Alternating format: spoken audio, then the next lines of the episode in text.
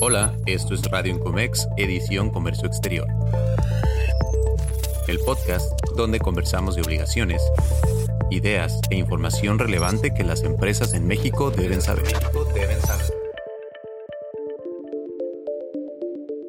Bienvenidos al podcast de Incomex. Mi nombre es Lorena Beltrán. Soy directora de iExpert y una de los conductores de este programa en el que abordamos temas relativos al comercio exterior en esta edición. El día de hoy tenemos un tema que ya seguramente lo vieron en el título de este programa respecto a la séptima enmienda de la TIGI.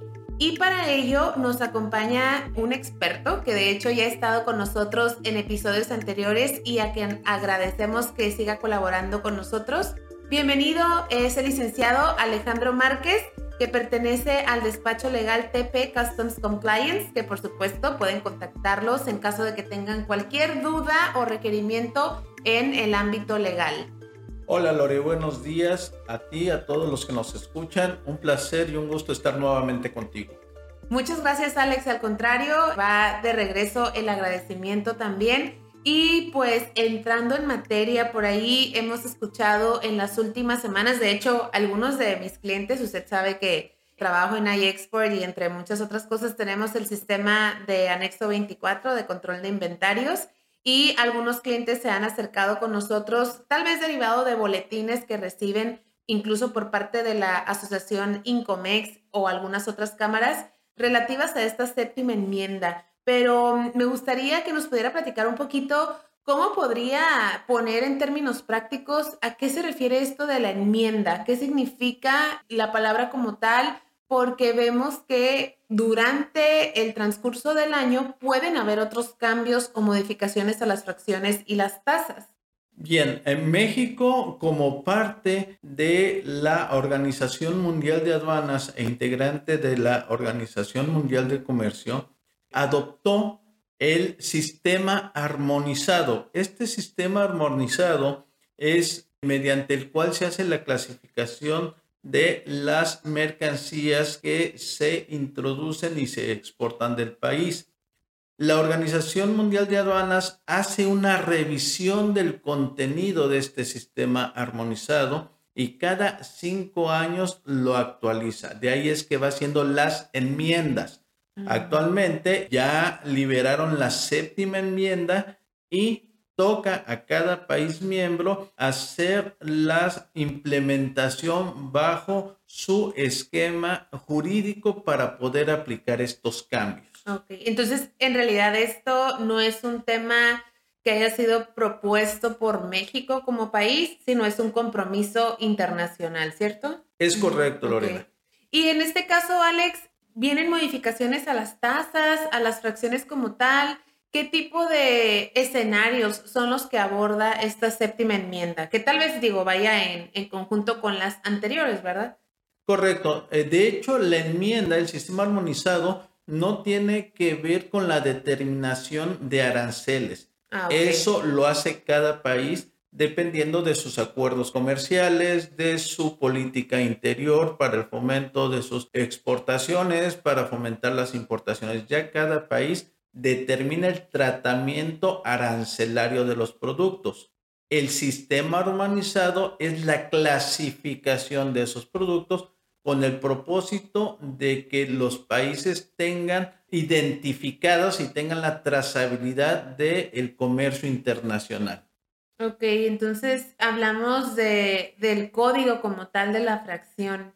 ¿Y qué es lo que tendrían que hacer? Bueno, yo como lo veo desde mi perspectiva, igual si usted tiene algo más que aportar para nuestra audiencia, tal vez suena muy rimbombante, ¿no? Séptima enmienda, etcétera.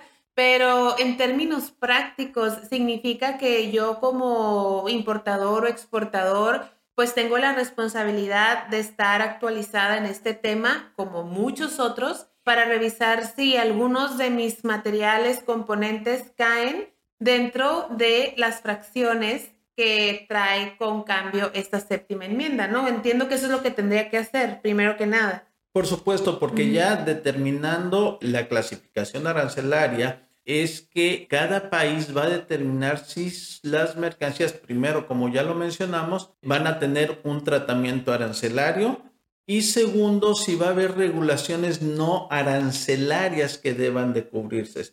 Así pues, es necesario que cada importador o exportador identifique si las fracciones arancelarias con las que habitualmente trabaja tuvieron algún cambio para poder implementar las medidas necesarias para que no se interrumpan sus operaciones.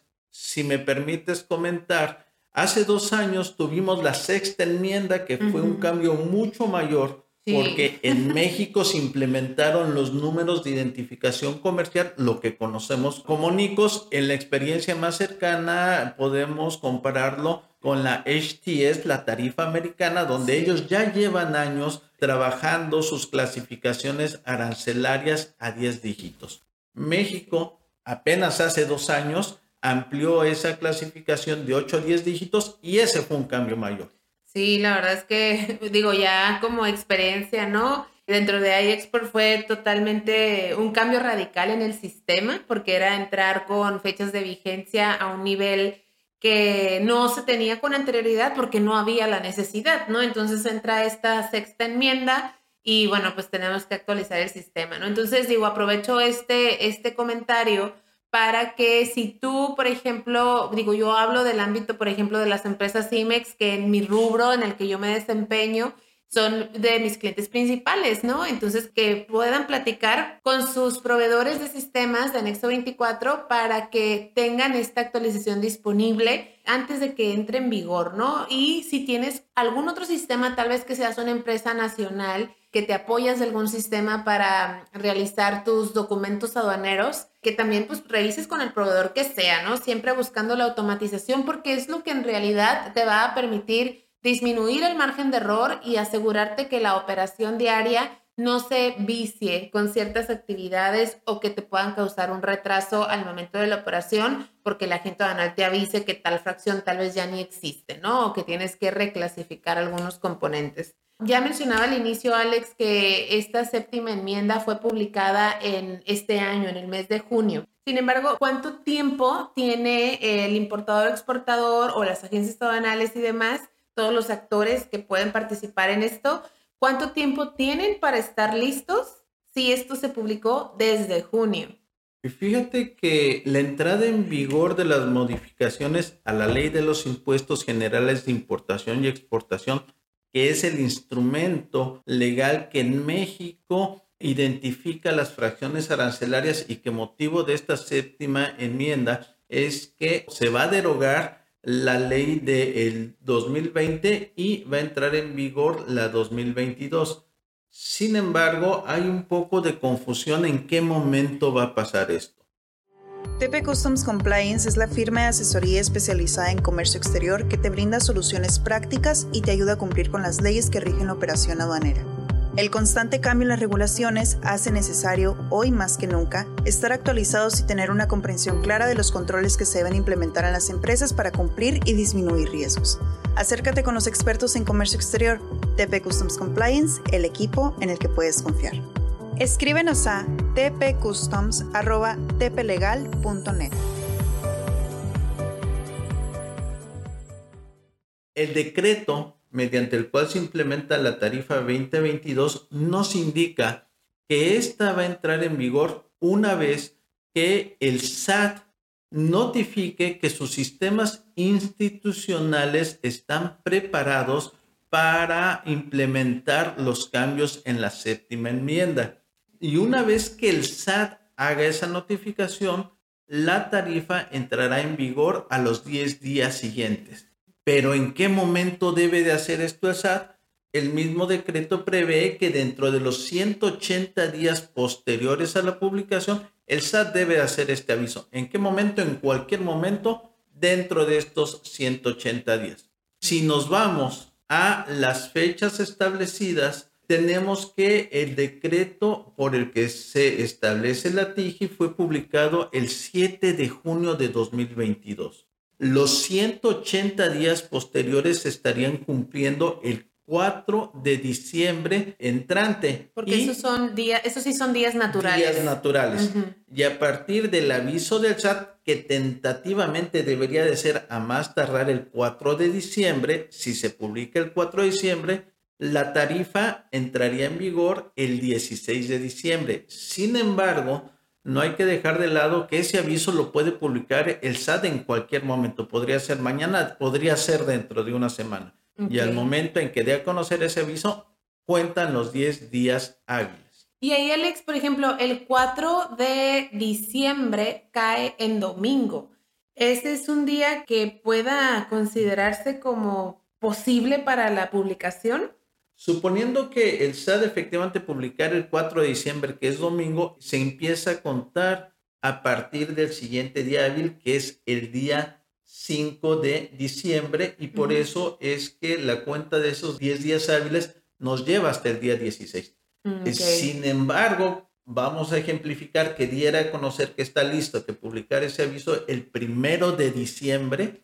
Esos 10 días se cumplirían el 15 de diciembre. Entonces sería la fecha de entrada. Entonces, digamos, podemos deducir que la fecha máxima sería el 16 de diciembre. Sin embargo, pues el día de hoy que ustedes están escuchando este podcast es 30 de noviembre. Entonces estamos pues a escasos días a que eso sea publicado. Si es que no se publicó entre la grabación y la edición, ¿verdad? Correcto. Pero bueno, es cuestión de que, y justo aprovecho para invitarlos a suscribirse a nuestros canales de comunicación como Facebook, Twitter, Instagram y también se pueden unir al boletín informativo de la Asociación Incomex para que se enteren de esto y muchas otras cosas en la edición de Comercio Exterior y se mantengan siempre actualizados. Porque una, una entidad, una persona, Alex, física o moral, ¿Cómo se puede dar cuenta de esta información? Digo, si están afiliados a Incomex, pues Incomex se encarga de avisar a sus socios y seguramente muchas otras cámaras a nivel nacional hacen lo mismo. Agencias aduanales también he visto que se encargan de comunicar. Yo en iExport puedo confirmar también que enviamos boletines a nuestros clientes, entonces tratamos de cubrir todo ello, ¿no? Pero digamos, alguien que apenas está iniciando en este ámbito y que tal vez no está afiliado a ningún proveedor o alguna cámara todavía, ¿cómo se podría enterar de estas actualizaciones que tiene que tener presentes? Por la naturaleza de este tema, la dependencia que se encarga de regularlo es la Secretaría de Economía. Y debo decir que desde el año pasado ha estado haciendo un importante esfuerzo de comunicación para dar a conocer los cambios que se implementarán con esta séptima enmienda. De la misma manera, la página del Sistema Nacional de Información de Comercio Exterior, o SNICE como lo conocemos generalmente, también tiene un minisitio que habla en específico de la implementación de la séptima enmienda. Entonces, estos en primera instancia son los canales oficiales que dan a conocer la información y de los que debo decir, la mayoría de los que tratamos de promover el conocimiento de comercio exterior, los usamos para poder difundir y analizar es su pan de cada día, ¿no, Alex? Está revisando todo esto todos los días. Eh, dentro de las páginas que revisamos todos los días están estas dos precisamente. Así es. Entonces, pues bueno, aquí está un experto y que se pueden obviamente ustedes acercar a él en caso de cualquier duda, porque les puede dar una orientación o ya una asesoría en forma, ¿no? A través de TP Customs Compliance, que es el despacho legal a donde pertenece el licenciado Alejandro Márquez. Y retomando solamente como referencia, Alex, lo del 2020, cuando entró en vigor la sexta enmienda con el tema de los NICOS y que ya mencionaba que fue realmente un cambio bastante, bastante importante y que representó mucho trabajo para poderlo implementar tanto a nivel sistema. Las empresas también tuvieron mucho trabajo, sobre todo aquellas que manejan un volumen alto de componentes de números de parte porque tuvieron que clasificar o reclasificar en muchos casos bastantes números de sus catálogos, ¿no? ¿Esperamos esta séptima enmienda como algo de esa magnitud o de qué estamos hablando? No, no, no, podemos comparar la magnitud del cambio de la, de la implementación de la sexta enmienda en México porque el puro hecho de haber registrado los NICOS ya fue un trabajo de más de 12 mil partidas, ¿verdad? Sí, era eh, eh, un mundo de información. exactamente, y la reclasificación. En este caso, la séptima enmienda está considerando por ejemplo, la creación de poco más de 500 fracciones arancelarias, modificación de cerca de 800 fracciones arancelarias y se están eliminando alrededor de 250 fracciones arancelarias, principalmente para, y que como lo comentamos, el motivo de estas enmiendas es actualizar la clasificación arancelarias para agregar mercancías que no estaban consideradas como puede ser el tema de los drones y en específico esta enmienda se enfoca mucho al tema ambiental hablando del el uso de químicos y mercancías que pueden afectar al, al medio ambiente y dentro de los nuevos productos, por ejemplo, están considerando la clasificación para las impresoras 3D y los desechos electrónicos. Ah, muy interesante. Es decir, están incorporando productos que tal vez se estaban hoy en día clasificando en otras fracciones que se parecían, pero ahora ya con esto tienen su clasificación directa, ¿no? Correcto, vamos, por ejemplo, en los drones que posiblemente estén eh, clasificándose actualmente en una fracción genérica 99-99, ya van a tener una fracción específica que se dirige a ese tipo de producto en especial con sus correspondientes números de identificación comercial. Correcto. Y esto porque sabemos que los drones han sido un mercado que ha crecido muchísimo, tanto comercial como para el tema de ocio. Sí, sí, sí. Comercial de ocio, pero bueno, no sé si comercial se refiere como a temas gubernamentales y de guerra y todo ah, esto. bueno, eh, eh, no, ese es un tema que por supuesto los gobiernos han explotado ya desde hace años, pero por ejemplo, vemos cada vez más que las empresas dedicadas a la mercadotecnia, a la producción de anuncios, a videos de bodas y todo. Usan tomas aéreas que en otro momento solamente eran posibles eh, si alquilabas un servicio de helicóptero de avioneta. Ahora es muy fácil, cualquiera de nosotros realmente por un precio muy accesible tenemos acceso a hacer tomas aéreas, sí, ni a gran altura, ni a lo mejor ni tanta definición, pero que para estos efectos comerciales son bastante útiles. no, y algunos sí, con alta definición y todo, depende de la inversión que haga uno, porque, porque te encuentras drones desde 3 mil pesos hasta 80 mil pesos, ¿verdad? Depende cuál es tu necesidad. Así es. Entonces, Alex, ya para concluir este tema, eh, esperamos que lo vean de una manera mucho más práctica, no tanto como viene la redacción, pues formal, como tiene que ser estructurada la ley. Lo que podríamos sugerir básicamente es, uno, revisar las fracciones arancelarias que se están creando para determinar si algunos de sus componentes se pueden clasificar en estas fracciones revisar las 830 y tantas que se están modificando para ver si tú actualmente tienes algunos componentes dentro de esas fracciones que se están modificando y de igual manera revisar aquellas que se están eliminando. Porque si tienes componentes hoy en día que están clasificados en esas que se eliminan, tienes trabajo ahí para asignarles una nueva fracción arancelaria a partir de la entrada en vigor, que ya quedamos, fecha máxima 16 de diciembre, pero hay que estar pendientes de la comunicación oficial. Muy importante, 16 de diciembre si se dan los tiempos. Si se dan los tiempos. Si el SAT emitiera ese aviso de que está preparado, digamos, el 2 de enero, la entrada en vigor vendría siendo hasta el día... Um, pues 16 de enero. 16, 17 de enero. Así es. Alex, no me había surgido la duda, pero ahorita que menciona esto, me surgió. Aun cuando los 180 días del SAT se cumplan el 4 de diciembre, ellos pueden, no sé, emitir alguna prórroga como lo hemos visto en otros ámbitos o simplemente extenderse, por ejemplo, hasta el 2 de enero sin una explicación como tal. Sí, digo, de hecho ya lo hemos visto, eh, se han excedido algunos tiempos, por ejemplo, el decreto marcaba tiempos para la publicación de los NICOS para las notas eh, nacionales y estos tiempos se han excedido. Lo formal, lo correcto sería es que la Secretaría de Economía emitiera un decreto modificando esos transitorios para otorgar, digamos, en lugar de 180 días, 250 días, ¿no? Eso sería la forma. Pero dadas las condiciones actuales de los de cómo se están manejando los tiempos, yo creo que jurídicamente, aunque publiquen tarde eso, tendría lugar. Y sí, como recomendación y hablando de los tiempos de publicaciones, Además del decreto de la TIGI, la Secretaría de Economía también publicó una actualización de los NICOS. Esto fue el 22 de agosto.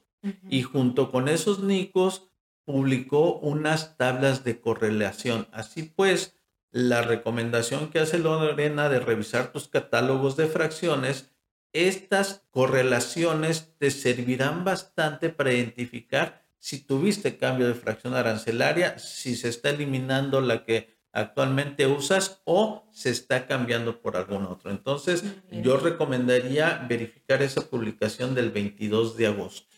Perfecto, muy bien Alex, pues muchísimas gracias. Si alguien de nuestra audiencia nos está escuchando y ve que tiene trabajo que hacer en relación a este punto y tal vez necesiten algún tipo de asesoría o como tal la ejecución del servicio, ¿se podrían acercar con TP Customs Compliance? Por supuesto, Lorena, estamos a sus órdenes, nos pueden contactar en la página de internet de TP Legal, ahí podrán encontrar el municipio de TP Customs Compliance y en nuestras direcciones de correo doy la personal a marques arroba tplegal.net. Perfecto, pues ya saben dónde encontrar o comunicarse con el licenciado Alejandro Márquez si quieren ahondar en este tema o recibir algún tipo de servicio para que les ayuden o les hagan el trabajo. Sus órdenes, muchas gracias. Muchas gracias a usted, Alex, y muchas gracias a nuestra audiencia por estar en un episodio más de Radio Incomex. Los esperamos la próxima semana con algún otro tema en la edición de Comercio Exterior, fomentando el correcto cumplimiento.